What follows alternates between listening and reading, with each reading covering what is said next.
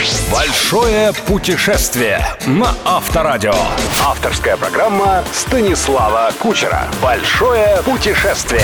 Спонсор ООО «Торговый дом Кама». Шины «Виатти» созданы с участием профессиональных автогонщиков.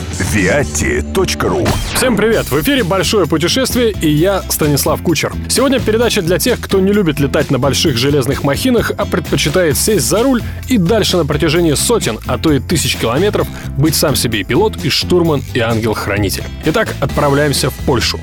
Большое путешествие на Авторадио. В Польшу мы с моим другом, журналистом Сергеем Цехмистренко выехали прямиком из Москвы.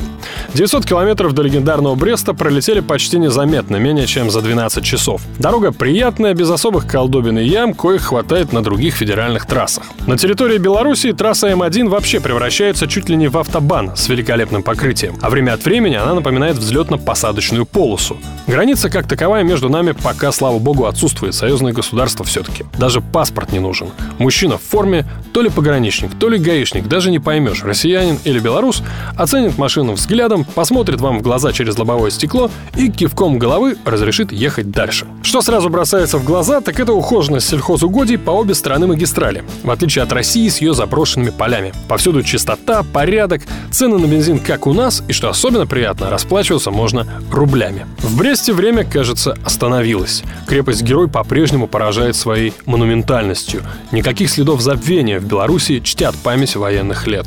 По-прежнему строги и неторопливо пограничники, охраняющие западные границы союзной державы. В результате переезд через Западный Буг затянулся почти на три часа.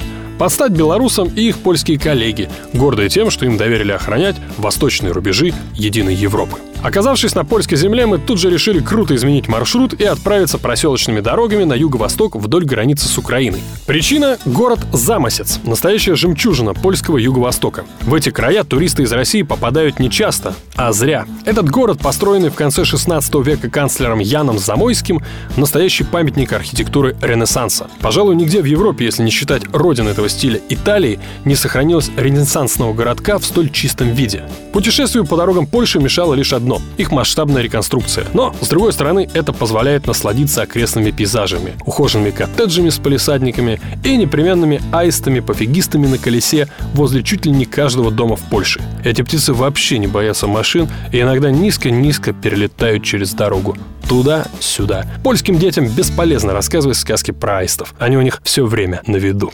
Большое путешествие со Станиславом Кучером на Авторадио. Мы не заметили, как начало смеркаться. Дорога петляла среди полей, лесов и небольших деревушек, не внушая надежды на более-менее приличный ночлег. И вдруг неоновая вывеска «Мотел» Постучавшись в дверь, мы приветствуем хозяев по-английски. Пожилой поляк, посмотрев на номера джипа, расплылся в улыбке и ответил по-русски «Добро пожаловать». Такого радушного приема, честное слово, я не ожидал. Хозяин не только предоставил гостям лучшую комнату с окнами в сад, но и угостил нас пивом. И все это за 30 евро. Но главный сюрприз ждал утром. Жена хозяина предложила нам за 7 евро типичный, как выяснилось позже, польский завтрак. В него входили свиная рулька или жареная колбаса в полметра длиной, немного напоминающая Монблан гор горка картошки фри и все то же пиво. Ну или пол-литра кофе для водителя. Сытые и довольные мы продолжили путь. Большое путешествие на Авторадио.